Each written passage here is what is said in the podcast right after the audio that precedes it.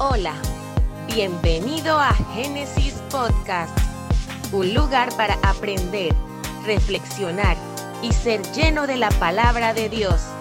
Ahora con ustedes el pastor Alexis Abraham y sus invitados.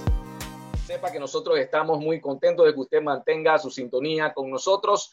Vamos entonces a dar inicio a la reflexión de la palabra o al tema a tratar en esta noche. Voy a pedir a las personas que tengan a bien eh, seguir la lectura. Vamos a estar leyendo los seis primeros versos del el Salmo 27, que lleva por título Jehová es mi luz y mi salvación.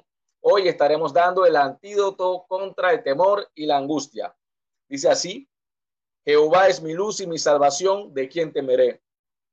Jehová es la fortaleza de mi vida, ¿de quien he de atemorizarme? Cuando se juntaron contra mí los malignos, mis angustiadores y mis enemigos para comer mis carnes, ellos tropezaron y cayeron. Aunque un ejército acampe contra mí, no temerá mi corazón. Aunque contra mí se levante en guerra, yo estaré confiado. Una cosa he demandado a Jehová, esta buscaré, que esté yo en la casa de Jehová todos los días de mi vida para contemplar la hermosura de Jehová y para inquirir en su templo porque él me esconderá en su tabernáculo en el día del mal, me ocultará en lo reservado de su morada, sobre una roca me pondrá en alto. Luego levantará mi cabeza sobre mis enemigos que me rodean, y yo sacrificaré en su tabernáculo sacrificios de júbilo, cantaré y entonaré alabanzas a Jehová. Nosotros seguimos con nuestra línea de estudio, estamos eh, tratando los salmos, en esta oportunidad el Salmo 27, un salmo muy poderoso que mantiene una misma línea, una misma secuencia con lo que hemos venido eh, hablando semanas anteriores y es la conducta de David para mantener una perspectiva, una actitud positiva ante la adversidad. Y para eso, pues yo quiero cederle primeramente eh, los micrófonos a nuestra hermana Nayoski Cruz para que ella nos esté hablando un poquito de este primer verso que hemos leído y para que pueda desarrollarlo. Claro que sí, el, salmista inicia diciendo que el Señor es su luz, pero también es su salvación. Y cuando hablamos del rey David, eh, nos viene a la mente inmediatamente un hombre que enfrentó más de mil batallas por decir. Eh, un hombre que se vio rodeado de enemigos, de momentos difíciles, de momentos de dificultad. Y, y él expresa algo que a mí me llama mucho la atención. Dice, Jehová es mi luz.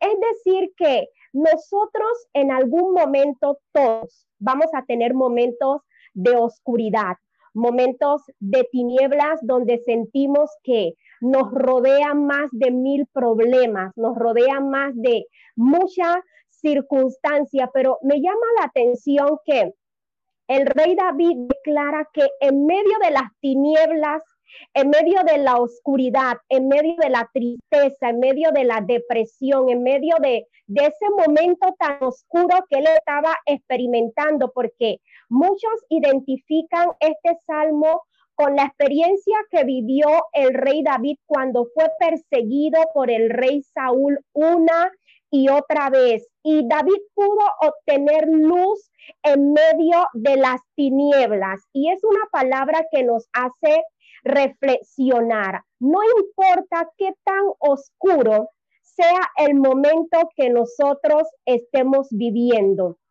No importa qué tan difícil sea la situación que estemos experimentando. A veces las personas dicen, estoy en un momento tan oscuro y no encuentro luz. Pero en esta noche su palabra, la cual llega a nuestras vidas, esa palabra trae luz a nosotros y nos hace ver que en medio de las dificultades tenemos un Dios que no solamente es luz, pero que también es salvación. Y es allí donde el salmista dice, ¿de quién temeré? Mucha gente en este tiempo tiene temor a la muerte temor a caer en una sala de hospital, temor de llegar a cuidados intensivos por causa del virus, pero este salmo nos deja a nosotros para reflexionar que podemos tener confianza en Dios y porque el temor no debe apoderarse de la gente que cree y de la gente que confía en la palabra de nuestro Dios. Así que yo quiero animarte, amado hermano, que tú puedas declarar en el momento de tinieblas, en el momento de tristeza, en el momento de dificultad, así como declaró el rey David, el Señor es tu luz, el Señor es tu salvación. Por lo tanto, usted y yo no debemos temer lo que pueda venir más adelante porque nuestra vida está en las manos de nuestro Dios. Hermano Jesús. Así es, Nayoski. Eh, como acaba de señalar muy bien, me, ha gustado mucho lo que ha señalado. Y es sorprendente el grado de confianza que tenía David en Dios, que él pude exteriorizar que independientemente de cualquier situación que estuviera atravesando, él podía mantener una serenidad y una paz porque sabía en quién había creído. Es impactante porque David, en una situación como esta, él, está manifestando que no hay algo sobre de, eh, debajo del cielo que pudiera atemorizarlo o hacerlo echar para atrás porque él tenía conocimiento del Dios a quien había creído. Hermana de Yanira, ¿qué pudiera aportarnos con relación a lo que estamos manifestando? El verso 1, Salmo 27. Eh, pues, eh, yo veo aquí al salmista hablándose a sí mismo, ¿verdad? Él declara para sí con la plena convicción, confianza y seguridad que Jehová es su luz y su salvación. Él lo afirma él lo manifiesta, Él lo cree. Y en base a esa declaración, entonces Él dice, ¿de quién temeré? Si Él es la fortaleza de mi vida, ¿de quién atemorizarme? O sea, David en el transcurrir, desde que empezó su lucha y sus batallas, él pudo reconocer y comprender que Jehová era su luz y aquel que los salvaba de toda circunstancia, en medio de toda prueba, en medio de toda circunstancia, que su vida estaba sostenida, estaba fortalecida en esa declaración. ¿Quién es Jehová en mi vida? ¿Quién es mi Dios para mí? Mi luz, mi salvación, la fortaleza en el cual yo puedo afirmarme en los momentos difíciles.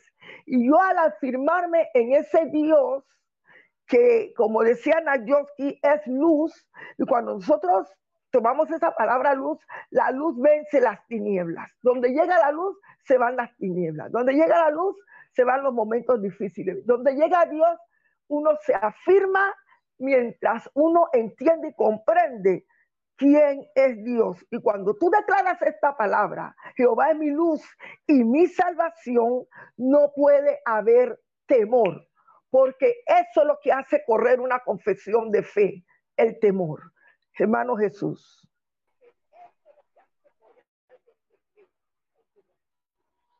Así es, hermana de Danira, muy bien. Eh, hermana Yaira antes de ceder los micrófonos, pues sí, llama la atención poderosamente lo que señalaba el salmista David, eh, porque cuando lo que nos permite conocer que cuando nosotros tenemos un acercamiento a Dios, cuando vamos conociendo a Dios y sus cosas, nos deslumbran menos las cosas del mundo, nos puede, el poder de afectarnos las cosas del mundo va, va perdiendo esa capacidad, porque nos maravillamos más de las cosas de Dios, nuestra mirada está puesta más en las cosas de arriba que en las cosas de la tierra, y de esa forma, pues cualquier situación, cualquier adversidad que venga a nuestra vida, pues nos da la capacidad de soportarla y de seguir adelante. Yaira. Amén, hermano Jesús. Eh, David había pasado por muchas cosas, por, por muchas circunstancias, y él llegó a decir, en medio de la oscuridad, tú eres mi luz y tú eres mi salvación. En medio de la prueba, en medio de la dificultad, en medio de la adversidad, tú me ayudas, tú me das la mano para salir de ese túnel oscuro. Y eso es lo que Dios nos está diciendo en esta noche, sin importar cuán oscuro, cuán negro sea la situación por la cual estás atravesando, sea en el hogar, sea laboral, sea económica, sea familiar. Dios es tu salvación. Él está allí extendiendo su mano para ayudarte, para salir, para darte claridad, para tomar las decisiones oportunas y acertadas en ese momento de tiniebla. Y, el salmista y David decía, si tú eres mi luz, él se decía a sí mismo, él se estaba autoanimando, si tú eres mi luz y mi salvación, ¿de quién voy a temer? Él me imagino que él recordaba en el pasado cuando él era un simple pastor de ovejas.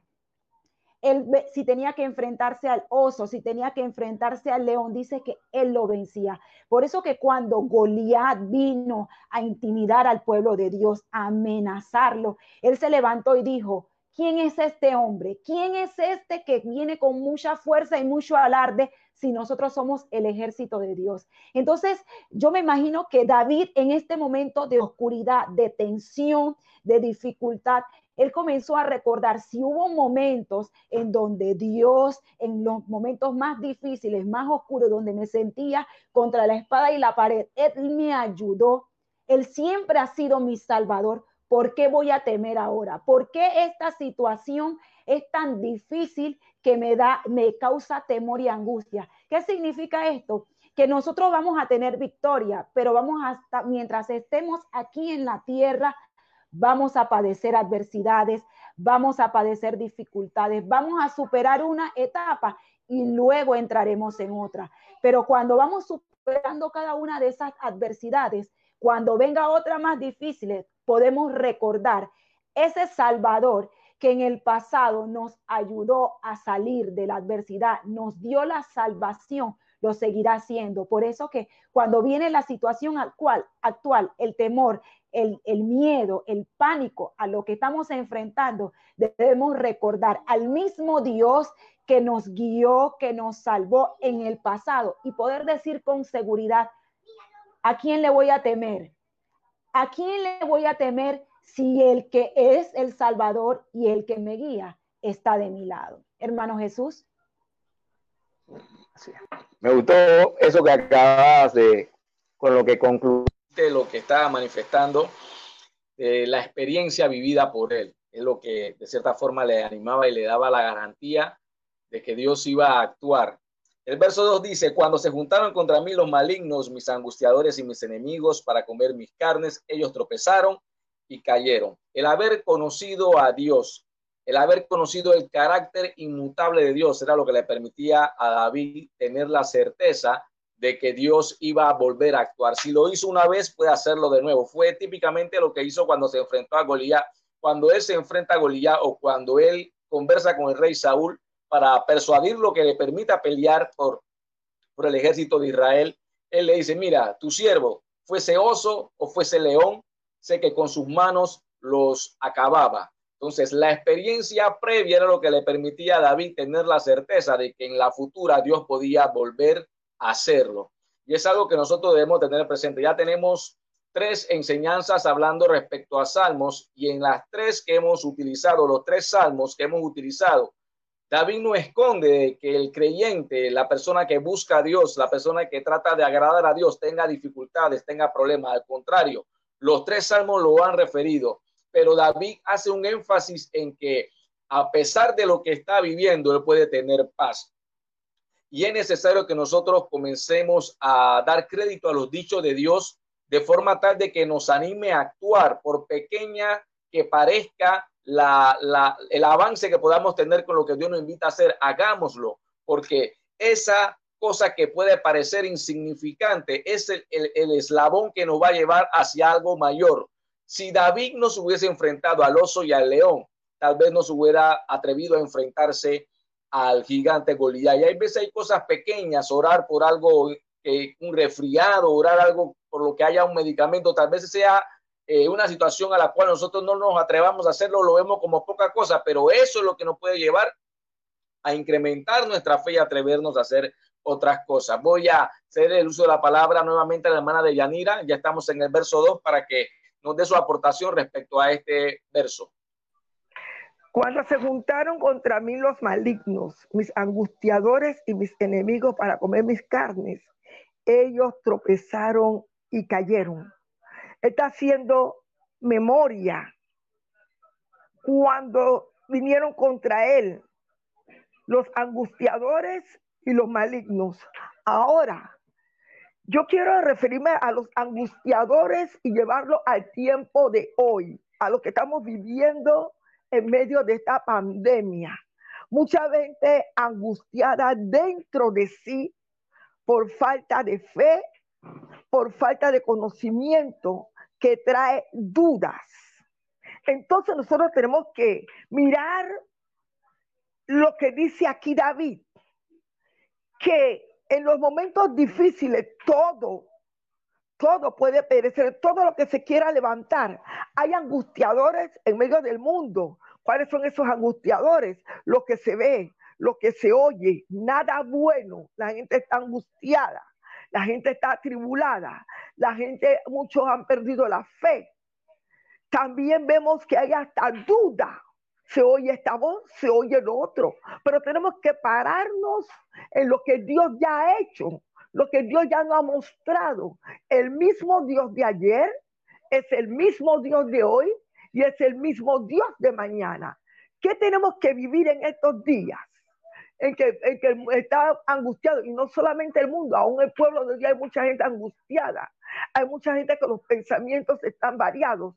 Hay mucha gente que se siente que no sabe qué va a hacer, ni qué va a pasar, ni qué viene. Entonces tenemos que hacer como David, recordar lo que Dios ha hecho ya en otros momentos que se han vivido difíciles, pero siempre se ha visto la mano de Dios. David se tropezaron y cayeron. ¿Por qué David declara ellos tropezaron y cayeron? porque su confianza estaba en el Dios de la salvación. Entonces, en estos momentos, ¿qué tenemos que hacer?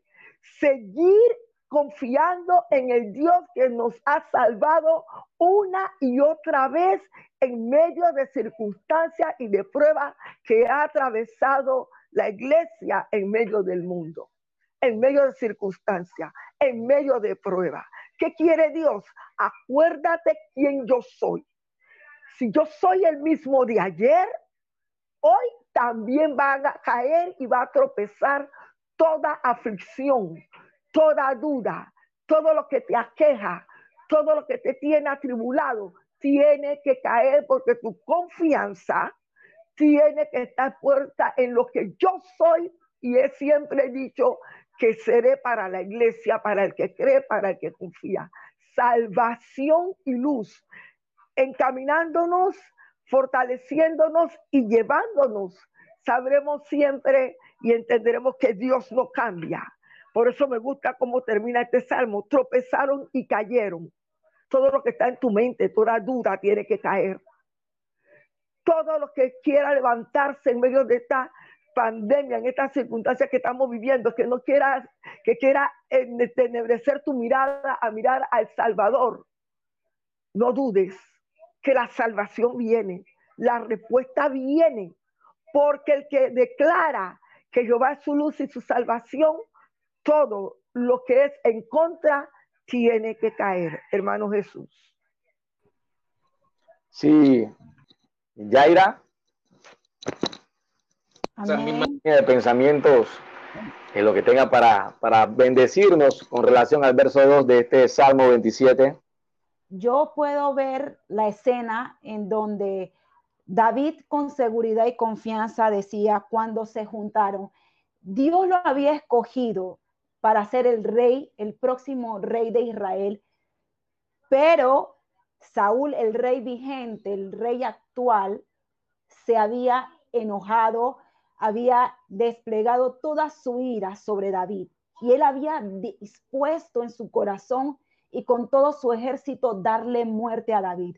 Lo que angustiaba a David, lo que perseguía a David era la, la, persecución de muerte que caía sobre sus hombros y que la gente que estaban a su alrededor, él no se podía confiar del todo porque había gente que le informaba a Saúl dónde él se encontraba para ir Saúl en contra de él y matarlo. Entonces estaba el estigma de muerte sobre David. Y llegó un momento en donde David hace ese autoanálisis, hace ese auto, esa autoayuda donde dice, ellos que se juntan, que, que planean, que confabulan para matarme, para terminar con su vida, ellos tropiezan y caen. ¿Saben por qué? Porque David estaba siendo perseguido, porque Dios lo había escogido para un propósito. Dios lo había separado con un propósito especial en ese tiempo. Y el que lo perseguía, el que lo angustiaba, no entendía, no discernía que Dios a David lo iba a cuidar, que Dios a David lo iba a preservar porque lo había escogido él con un propósito en especial. Entonces, en esta noche lo que Dios nos está diciendo es que no escuches las voces del que te dice, vas a fracasar, vas a perder el trabajo, tu hogar se va a destruir, él es un alcohólico, no será transformado, no, eh, eh, como dicen, eh, árbol que nace jorobado, no sé, jamás sus ramas enderezan. No importa lo que los angustiadores te dicen.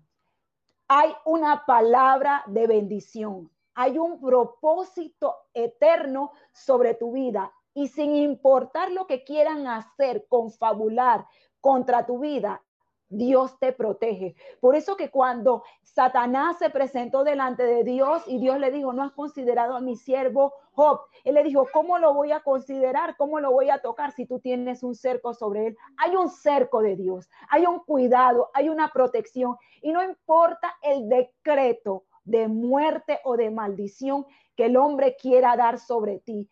Por encima de eso está lo que Dios ha establecido sobre tu vida. Por eso que ellos van a tropezar. Todo el que confabula contra ti, todo el que te quiere perturbar, va a tropezar y caer. ¿Sabe por qué? Porque no está en, tu seguridad, no está en ti, está en lo que ya Dios ha dicho sobre tu vida. Hermano Jesús. Gracias, Yaira, gracias, gracias. Nosotros vamos a continuar con Nayoski tratando de aprovechar bien el tiempo, Nayo. Claro que sí, hermano. Em, nosotros estamos conscientes que estamos eh, bajo una gran amenaza llamada coronavirus. Y es triste ver las noticias donde nos revelan que mucha gente ha preferido quitarse la vida para no seguir viviendo lo que estamos experimentando en este tiempo. muchos médicos, muchas personas han entrado en un cuadro tan grande de depresión que prefirieron quitarse la vida en vez de confiar en Dios. Y nosotros tenemos que tener claro esto. Dios se encarga del coronavirus. Dios se encarga de nuestros enemigos. Dios se encarga de la crisis. Dios se encarga de los momentos de dificultad. Dios se encarga de los momentos difíciles.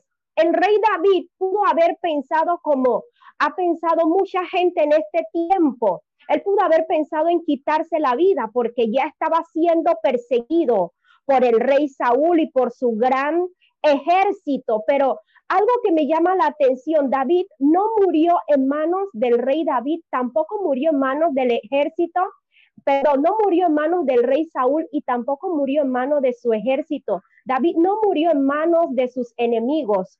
Y eso nos muestra que Dios cuidó del rey David aún en sus momentos más difíciles. La gente que cree en Dios, la gente que escucha su palabra, la gente que tiene fe, no decide por quitarse la vida o no decide por abandonar el barco, no decide por abandonar su fe porque hay una amenaza, porque hay una pandemia, porque hay un momento difícil. Nosotros tenemos que ser gente estable. Dios se encarga de nuestros enemigos. Por eso que David decía, cuando todos mis enemigos se juntaron contra mí.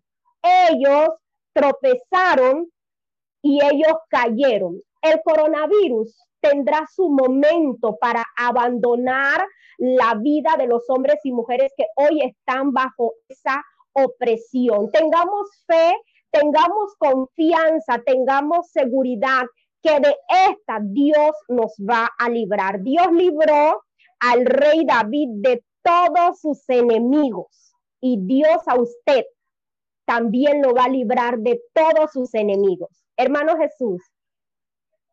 Aquí, resumiendo sus palabras, eh, entonces quiere decir que si nosotros contextualizamos eh, esos versos a nuestra realidad, cuando habla de que se juntaron todos nuestros angustiadores, vemos que en este tiempo pues se juntó un tema de salud, se juntó un tema económico, porque usted sabe que muchas personas pues fueron cesadas o, sus contratos fueron suspendidos, estaba el temor de qué, cómo voy a hacerle frente a las deudas, qué voy a comer, si puedo salir a la calle. O sea, todo se juntó en un instante.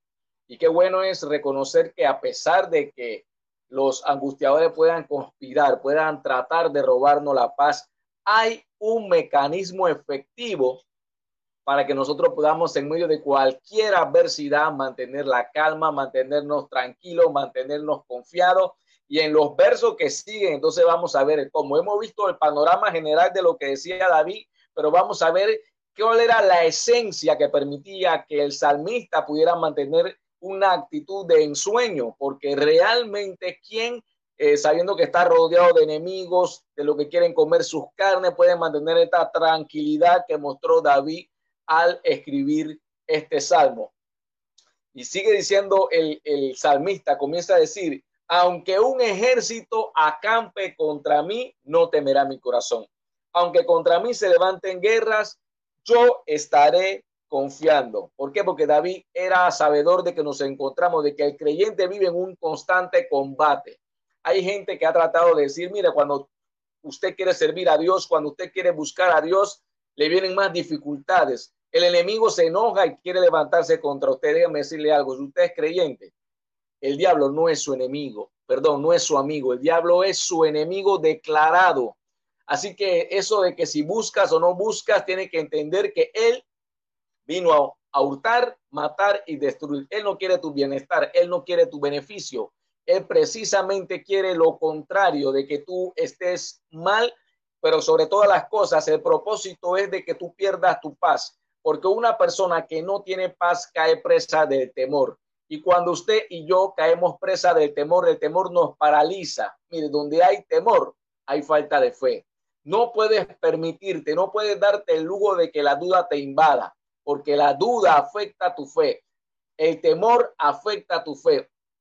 Y cuando nosotros andamos en esta condición de, gente temerosa, de gente dudosa, es cuando el enemigo comienza a enviar su mensaje de error para que nosotros creamos a las cosas que están pasando a través de las circunstancias y no creamos a lo que Dios dice. Nosotros estamos peleando una pelea que hemos ganado. No la ganamos nosotros, la ganó Cristo por nosotros. Nosotros somos más que vencedores. El enemigo no tiene forma de vencernos. Quiero que eso quede en su mente. Él no puede vencerte. Pero él va a tratar de enviarte información para que tú dudes y para que tú mismo pienses, ay, esto no es para mí. Ay, yo no sé si yo pueda resistir hasta el fin. Yo no sé si tengo lo necesario. ¿Y qué hace la gente? Se descalifica y se rinde. Él no te venció, tú te rendiste, pero declaramos en esta hora que todo aquel que atiende a la palabra de Dios, todo aquel que se acerca a Dios, jamás será avergonzado.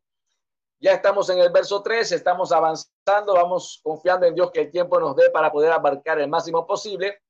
Voy a pedirle entonces a nuestra hermana Yaira que nos hable respecto a ese ejército, esa condición que se encontraba David, que aunque el ejército acampara alrededor de él, él manifestaba no iba a tener temor alguno. Hermano Jesús, cuando yo veo este versículo, viene a mi mente, porque David de verdad estaba viviendo tiempos difíciles. Nosotros hoy día vivimos tiempos difíciles en nuestros hogares, en nuestro en el ámbito laboral, familiar, estamos enfrentando adversidades, estamos enfrentando dificultades y muchas veces no encontramos la salida y nos sentimos como en un túnel oscuro. Y David pudo decir, decía, aunque un ejército acampe contra mí, no temerá mi corazón. Había una confianza plena en Dios.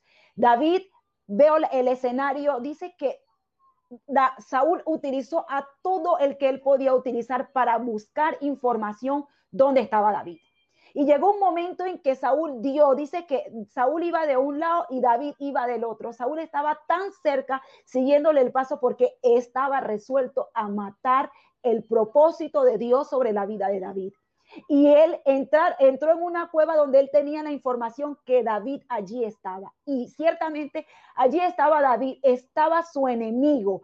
Y aunque el enemigo estaba allí, no pudo darse cuenta que ahí estaba David. Por eso David podía decir, aunque un ejército esté a mi alrededor, mi corazón no va a temer. ¿Y sabe cuál era la clave? Y no me quiero extender para darle paso, sé que cada uno tiene un aporte muy valioso sobre este versículo. Dice, no temerá mi corazón. ¿Sabe por qué estaba la confianza? ¿Por qué estaba la seguridad de David en que Dios no lo iba a abandonar?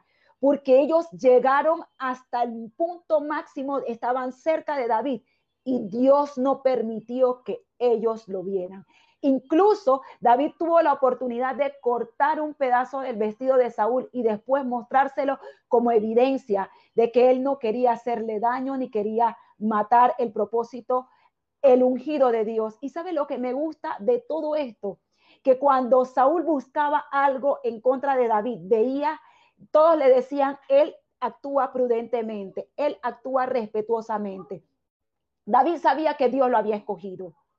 Dios te escogió con un propósito y estaba enfrentando momentos difíciles, estaba siendo perseguido para la muerte, pero David se mantuvo confiando y dice, aunque contra mí se levante, dice, aunque un ejército esté a mi alrededor, yo voy a estar confiado, yo voy a estar confiado en que Dios no me va a dejar solo. Aunque se levante en guerra, mi corazón está aferrado a Dios.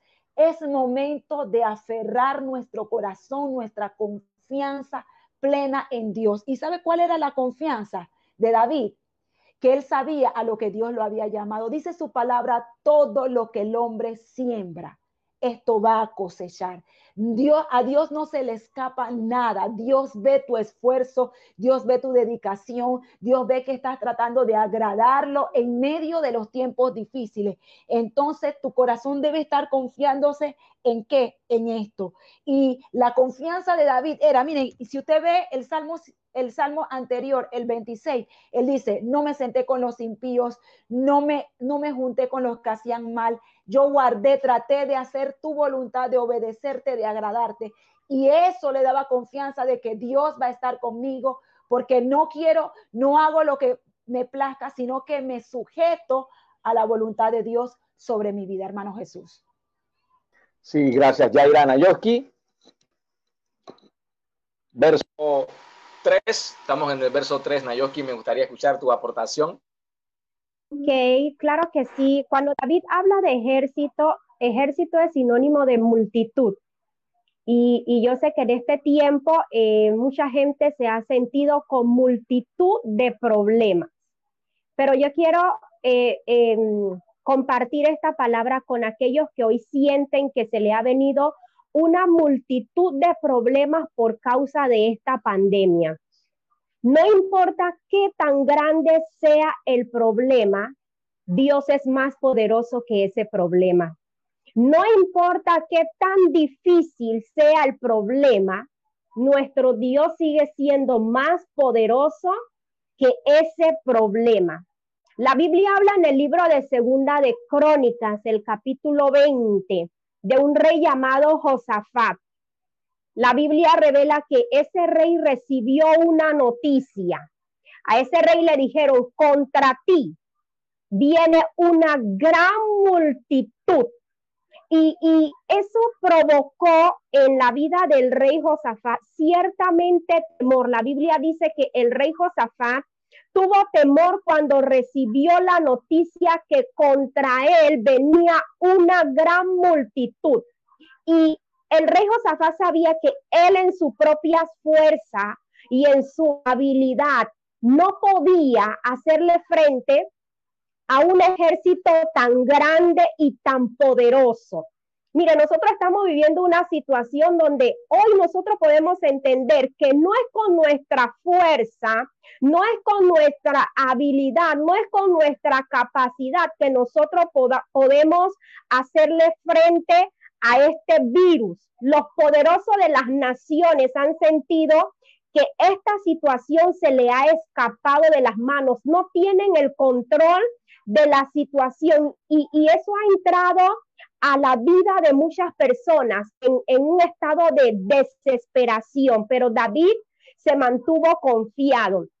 El rey Josafat cuando recibió esa gran noticia que, que, contra él venía una multitud tan grande, a pesar de que él tuvo temor, dice, dice la escritura que ese temor hizo que el rey Josafat se humillara ante Dios. Ese temor hizo que el rey Josafat entrara en un tiempo de ayuno, en un tiempo de oración. Ese, ese temor hizo que el rey Josafat volviera su rostro a Dios y en vez de desesperarse, el rey Josafat se aferró a Dios, se aferró a su presencia, se aferró a su palabra. Y nosotros que conocemos la historia sabemos que Dios le dio la victoria al rey Josafat. Él no tuvo que pelear contra esa multitud tan grande que contra él venía. Y una palabra que llega a mi mente es que no es con no es con ejército, no es con fuerza humana que se vencen los problemas, que se vencen las adversidades. Si nosotros confiamos en Dios, Dios se encarga de nuestros enemigos, Dios se encarga de nuestras dificultades, Dios se encarga de la crisis que podamos estar experimentando. Así que aunque venga todo un ejército en contra de nosotros, ese ejército puede ser el hambre, ese ejército puede ser la dificultad, ese ejército puede ser la desesperación, ese ejército puede ser la tristeza, ese ejército puede ser el desempleo, aunque venga ese ejército en contra de nosotros, mayor es el que está en nosotros que el que está en el mundo. Usted puede estar confiado de que Dios está con usted y se encarga de todos sus enemigos. Hermano Jesús. Gracias, Nayoki. Sí, hermana de Yanira, quisiéramos escuchar también su aporte con relación a este verso impactante que, que nos han desglosado las hermanas. Aquí, cuando dice aquí, aunque un ejército acampe contra mí, podemos traerlo a la realidad, al mundo actual que estamos confrontando. El mundo está sitiado. La pandemia nos ha sitiado en nuestros hogares. La pandemia ha llevado a la familia a estar dentro del hogar, ¿verdad? Estamos sitiados, no se puede salir. Entonces, ¿qué yo puedo entender? ¿A qué lo puedo aplicar para nuestro hoy? El corazón no debe de temer, no debe de haber duda en medio de que estamos sitiados por la pandemia. Aunque el mundo esté asustado, porque el mundo está asustado. Todo que quiere saber hasta dónde va a llegar. Hay temor del contagio, hay temor de hambre, hay temor de escasez, hay temor de enfermedad. Estamos sitiados por la pandemia. Dice la palabra, aunque eso se levante, aunque todo esto haya venido, nosotros tenemos que seguir confiando ¿dónde? En el corazón.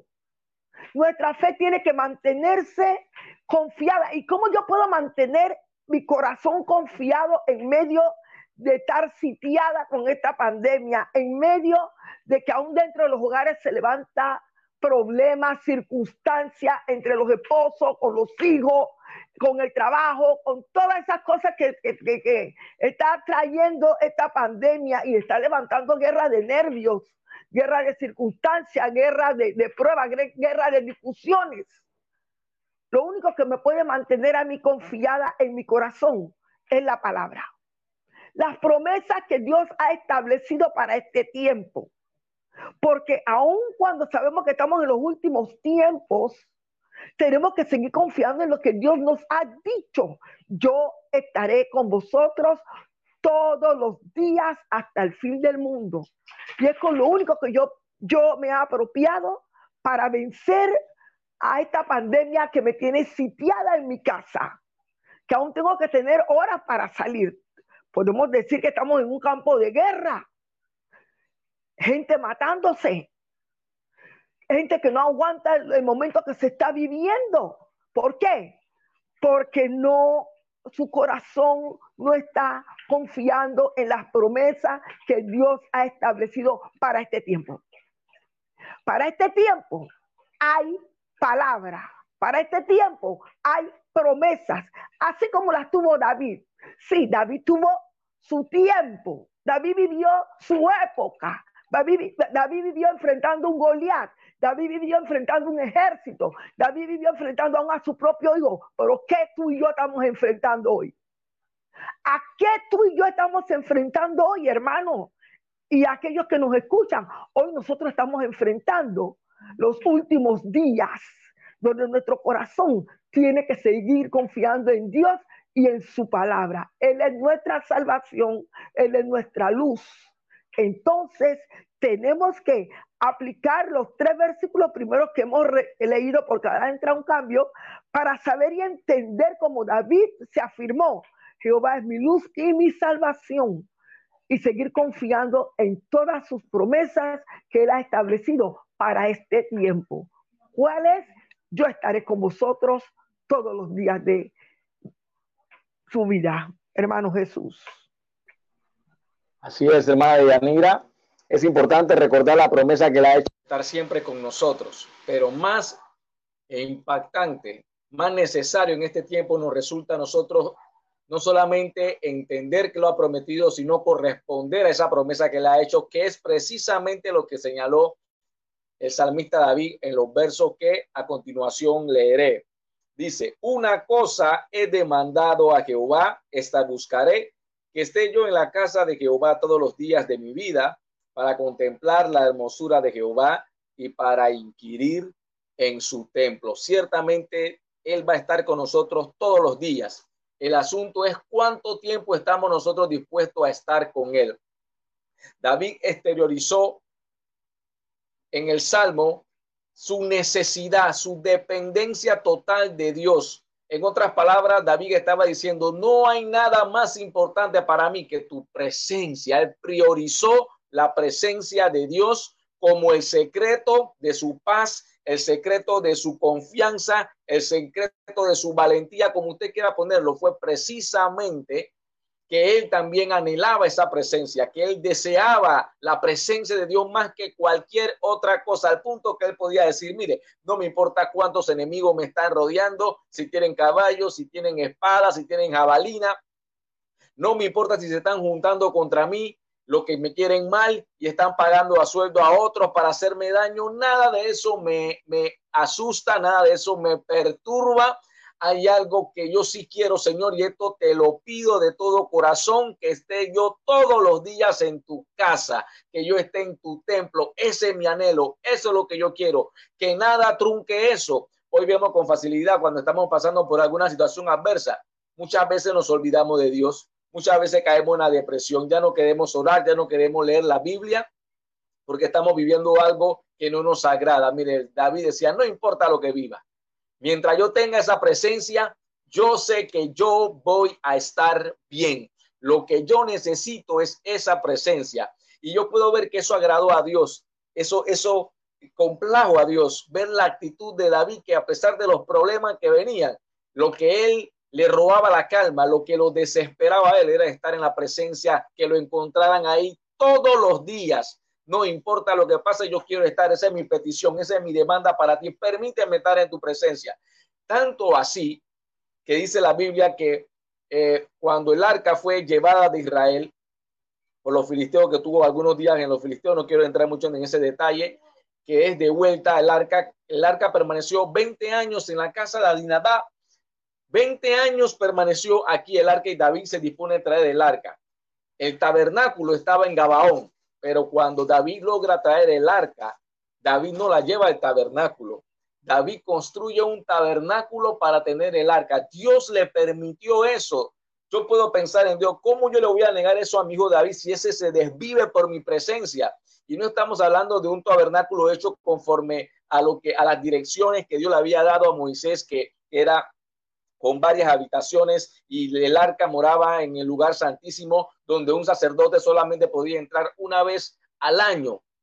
David tenía acceso total diariamente a esa presencia, porque esa fue su petición, ese era su deseo. Y esa es la diferencia que marca la vida del creyente hoy día. Muchos cantamos, muchos recitamos que anhelamos esa presencia, pero no la estamos experimentando. Y lo que realmente nos permite estar tranquilos, por decirlo en buen panameño, echándonos fresco ante cualquier adversidad, es precisamente amar esa presencia.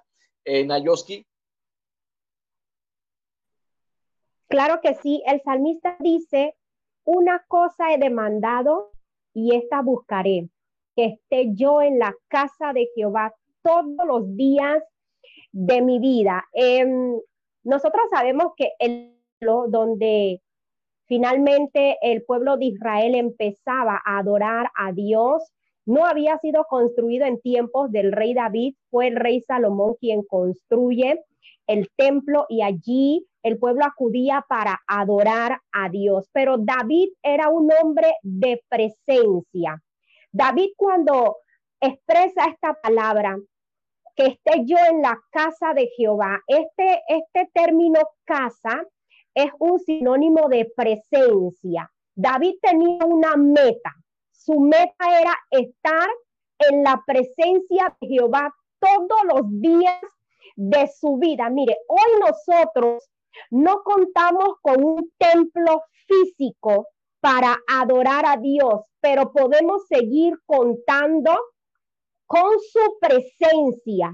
Hoy nosotros no celebramos culto en la iglesia, en el templo, pero nosotros podemos seguir celebrando a Dios y seguir experimentando su presencia. ¿Usted sabe por qué? La ubicación del adorador no es más importante que la actitud del adorador. No importa que hoy nosotros no contamos con un templo físico donde vamos y adoramos al Señor. ¿Sabes por qué menciono esto? Mucha gente hoy está diciendo que se ha enfriado, que ha menguado en la fe, que ya no sienten la presencia de Dios porque dependían de la unción que emanaba del templo. Pero la Biblia me habla de un hombre llamado Daniel.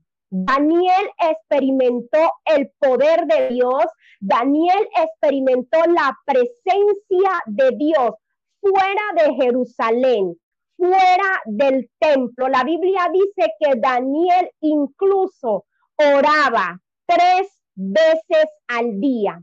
Daniel nunca dependió de un templo físico para contar con la presencia de Dios. Y yo creo que esta situación que ha llevado a que cierren los templos ha sido una confrontación de alguna u otra manera para aquellos que dependían de la iglesia para sentir a Dios. Ha sido una confrontación para aquellos que dependían de la reunión congregacional para sentir el poder de Dios. Jesús en una ocasión se encuentra con la mujer samaritana y la, la mujer samaritana le dice a Jesús, nosotros adoramos en este monte, pero los judíos dicen que se debe adorar en Jerusalén. Y Jesús le hace ver a aquella mujer que no iba llegar la hora donde ni en este monte ni en Jerusalén se iba a adorar a Dios, porque Dios iba a buscar adoradores que le adoraran en espíritu y en verdad. Y esta es la generación que Dios está levantando una generación que no depende de cuatro paredes, que no depende de los músicos de una iglesia para sentir a Dios, para sentir el poder de Dios. David no tenía el templo físico, pero David tenía la presencia de Dios. En este tiempo yo quiero motivar a todos los hermanos que hoy se sienten tristes porque ya no se están congregando en la iglesia, que hoy tal vez se sienten desanimados porque extrañan esa unción poderosa que se sentía cuando estábamos reunidos. Mira, este tiempo Dios lo ha predestinado, este tiempo Dios lo ha separado para que el pueblo del Señor aprenda a experimentar su presencia desde su hogar, desde el lugar donde pueda estar doblando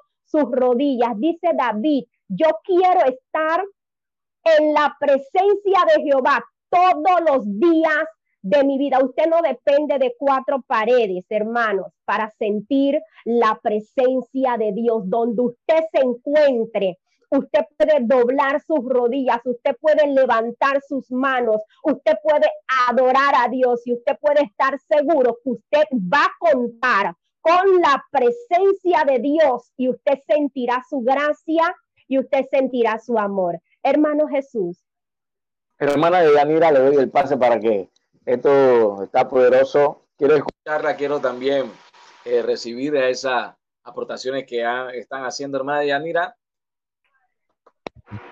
Puedo ver aquí en esta declaración, dice, una cosa he demandado a Jehová, esta buscaré. eso está hablando de una constancia de estar en la presencia del Señor. ¿Por qué?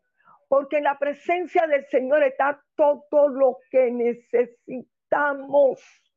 En su presencia está todo lo que nosotros necesitamos. Por eso David le dice, yo la buscaré. Yo soy el que necesito esa presencia. Yo soy el que necesito estar en su casa. Mi vida está ligada a, a adorarle, a exaltarle, a glorificarle. Todos los días tengo un por qué estar en su presencia. Todos los días tengo un por qué darle gracias. Todos los días tengo motivo para adorarle. Y dice David, y dice David, para contemplar la hermosura de Jehová. Óigame, eso está hablando de una visión, una relación en espíritu, donde él podía reconocer al grado de saber cuán hermoso es estar en su presencia. El Señor lo dijo, en mi presencia hay plenitud.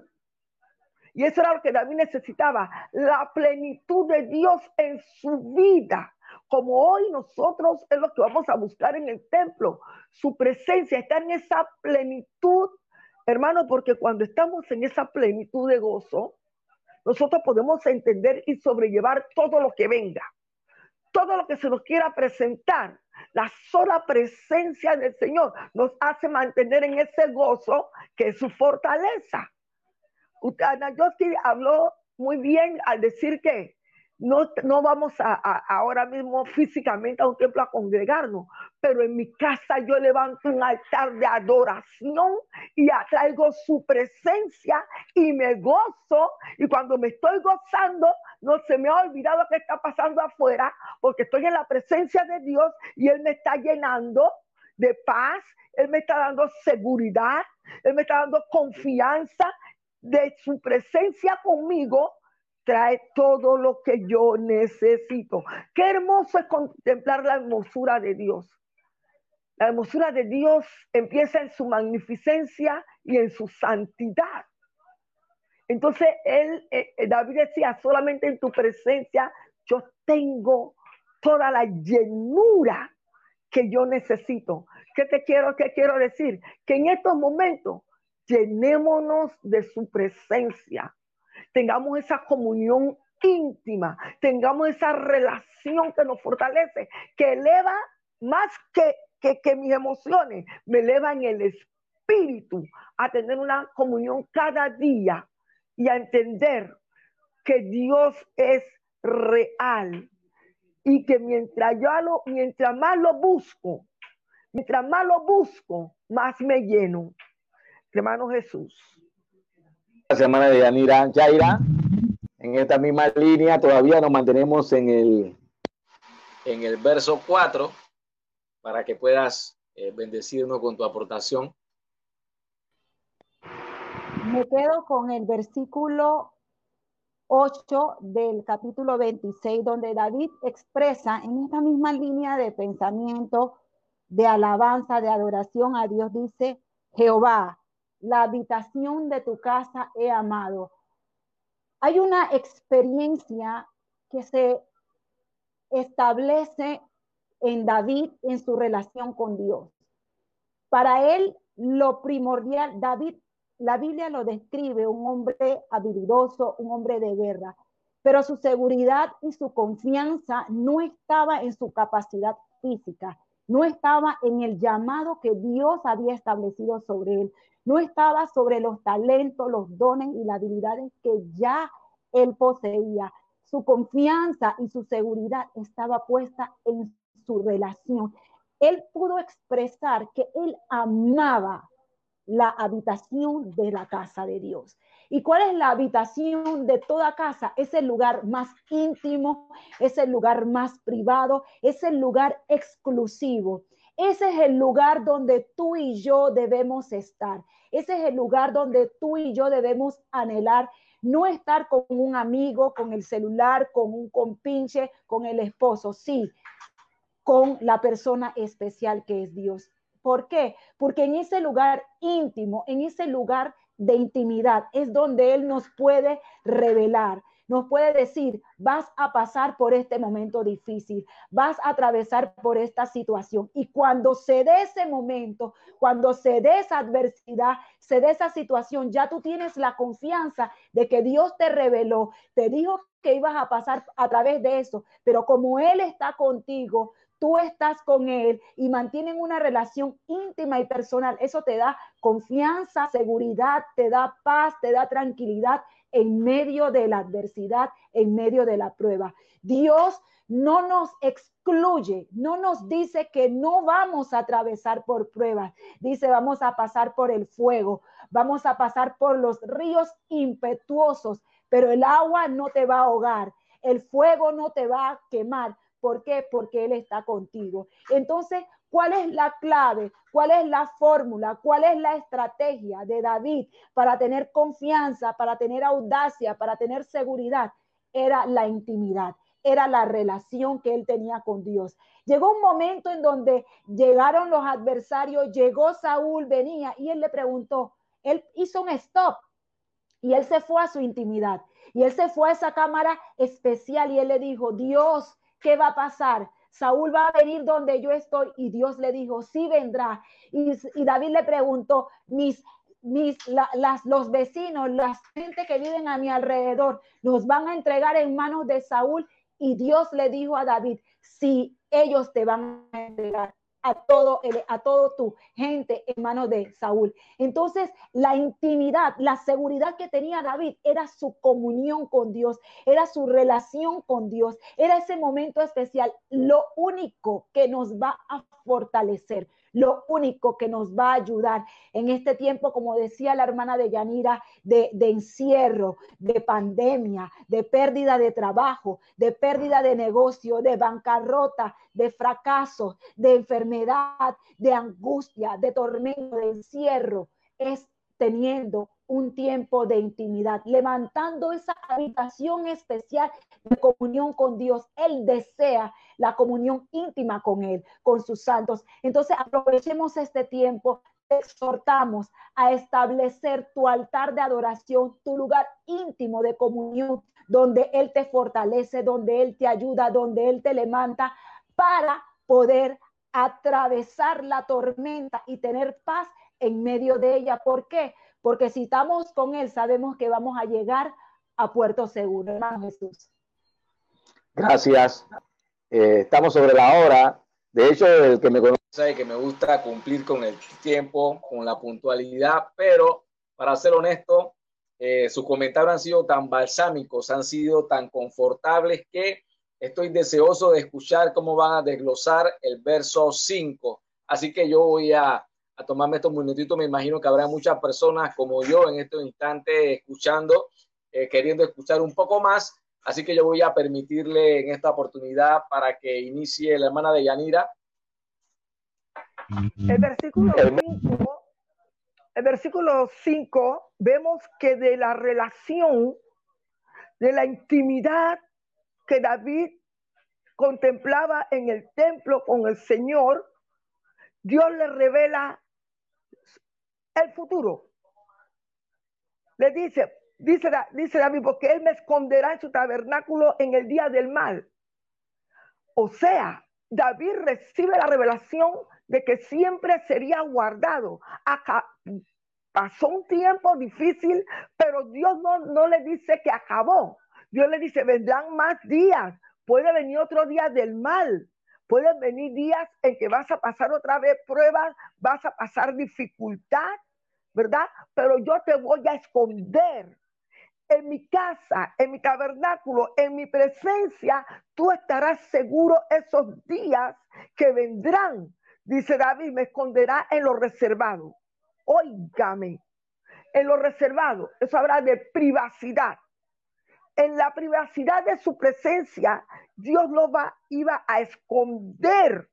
Y cuando habla aquí sobre una roca, podemos traerlo y hacer eh, memoria de que la roca que hoy tenemos es Cristo. Cristo es la roca de la iglesia. Cristo es la roca del creyente. Ahí estamos sostenidos hoy. La iglesia está sostenida en la, roca, en la roca que es Cristo. O sea, el Señor mismo pone a la iglesia en alto. Estamos en alto. Estamos, como decimos, en un espíritu superior que nos lleva a la confianza de que estamos reservados, que estamos guardados en la presencia del Señor, como dice el Salmo 91. El que habita al abrigo del Altísimo morará bajo la sombra del Omnipotente. Óigame, y hay quien te saca. ¿Quién se te acerca? Si tú estás habitando bajo la sombra y estás habitando en la misma presencia del Altísimo, o sea, eso está diciendo que la mirada de Dios está con nosotros. El cuidado de Dios está con nosotros. Él nos levanta, Él nos sostiene, Él nos fortalece en su presencia. Esta es una de las más grandes ganancias. Saber que nuestro futuro, nuestro mañana está guardado en Él. Yo no lo conozco, Usted no lo conoce, pero Dios sí conoce el mañana. Eso es lo que David está diciendo. El mañana que puede traer un día malo, seguiré guardado, seguiré escondido, seguiré en esa confianza, seguiré parado en, el Dios de su salvación, quien es su luz. Ahora, si nosotros lo traemos al presente a nosotros, Jesucristo es nuestro Salvador. Jesucristo es nuestro redentor. Es la, roca donde nosotros estamos parados, confiando que en medio de toda circunstancia saldremos libres. Saldremos libres. Mire, en medio de esto, eh, por estar reservados, tenernos reservados en su morada, tenernos guardados, no ha faltado provisión, no ha faltado salud, no ha faltado paz, no nos ha faltado nada. ¿Por qué? Porque estamos sostenidos. Estamos parados en Cristo, el autor y el consumador de nuestra fe. Hermano Jesús. Yaira, Yaira, voy a darte el pase directamente, Yaira, porque estamos sobre el tiempo. Quedo con la frase, con el verso del Salmo 91, el que habita al abrigo del Altísimo mora bajo la sombra del Omnipotente. Días difíciles vendrán, días difíciles estamos viviendo, pero estamos cubiertos bajo sus alas. Y allí yo quiero estar en esa seguridad, en esa confianza de que de ahí Dios me guarda, Dios me cubre, Dios me protege. Y van a venir días difíciles, vendrán días malos, vendrán días angustiosos, pero Él me guarda, Él me cubre y el que me cubre es el que tiene todo el poder para liberarme y para librarme del día de la angustia. Hermano Jesús. Gracias, Yaira. Voy a darle la oportunidad a Nayo ya eh, para ir concluyendo. Nayoski, me gustaría escuchar lo que tiene que decirnos. Es algo breve, eh, pero quiero hacerle saber a nuestra audiencia. Solo gente especial entra a lugares especiales. En momentos de crisis, en momentos de dificultad, nadie quiere recibir a gente con problemas. Eh, nadie quiere cargar con problemas de otros. Sin embargo, nuestro Dios nos garantiza que en el día del mal, en el día de nuestro problema, en el día de nuestra dificultad, en el día de nuestra angustia, Dios nos esconde, nos lleva a un lugar especial, nos lleva a su morada, nos lleva a su habitación. Difícilmente alguien hace entrar a su morada, a su lugar de habitación, a una persona llena de problemas, llena de conflictos, llena de adversidades. David estaba siendo perseguido. Nadie se atreve a recibir hoy en día a alguien que está siendo perseguido por muchos enemigos. Nadie quiere problemas en su hogar. Pero nosotros contamos con un Dios tan grande, contamos con un Dios tan bueno, contamos con un Dios tan poderoso que aunque otros nos rechacen porque estamos endeudados, en crisis, de problemas en problemas, hay uno que no nos rechaza, hay uno que no nos cierra la puerta, hay uno que nos dice, entra, que yo te guardo, entra, que yo te cubro, entra, que yo te protejo, entra, que yo te defiendo. Hermano, si el hombre te ha rechazado en este tiempo de crisis porque estás en problemas, sepa que hay uno que nunca te va a rechazar. Por eso David dice, aunque mi padre y mi madre me dejan, con todo Jehová me recogerá. Tienes un Dios que piensa en ti de una manera muy especial. Hermano Jesús. Aquí, gracias Yaira, gracias hermana Yanira por, por este tiempo, por todo lo que han dicho. Yo creo que decir que hace una palabra atinada no le hace justicia a todo lo que Dios ha hecho a través de todo lo que nos han compartido. Ha sido algo realmente impactante. Y el resultado de eso, mientras ustedes hablaban lo que hablaban, lo que a mí me producía era un deseo de buscar la presencia de Dios. Pero se había aprendido algo y es que cuando uno no ha aprendido a amar algo, a valorar algo, cuando, cuando a nosotros nos cuesta eh, trabajo disfrutar de las cosas, es decir, perdón, inicio, cuando a una persona eh, no aprende a valorar o amar algo, le cuesta trabajo disfrutarlo, poder disfrutarlo. Y para muestra un botón, mire que en este tiempo eh, se decretó la cuarentena, todo el mundo tiene que estar en su casa, y se supone que en tu casa es, debe ser tu remanso de paz, eh, debes encontrarte en compañía de tus seres queridos, tus hijos, tu esposa. Y hay gente que en este tiempo ya no aguanta un día más estar en su casa. La gente está desesperada por estar en la calle. Hoy en mi hora de salida salí y vi mucha gente en la calle, la gente se está desesperando. ¿Por qué? Porque cuando tú no aprendes a valorar, llamar a algo, tú no le sacas el provecho que debes. Y la presencia de Dios hay que aprender a valorarla y hay que aprender a amarla para poder disfrutarla.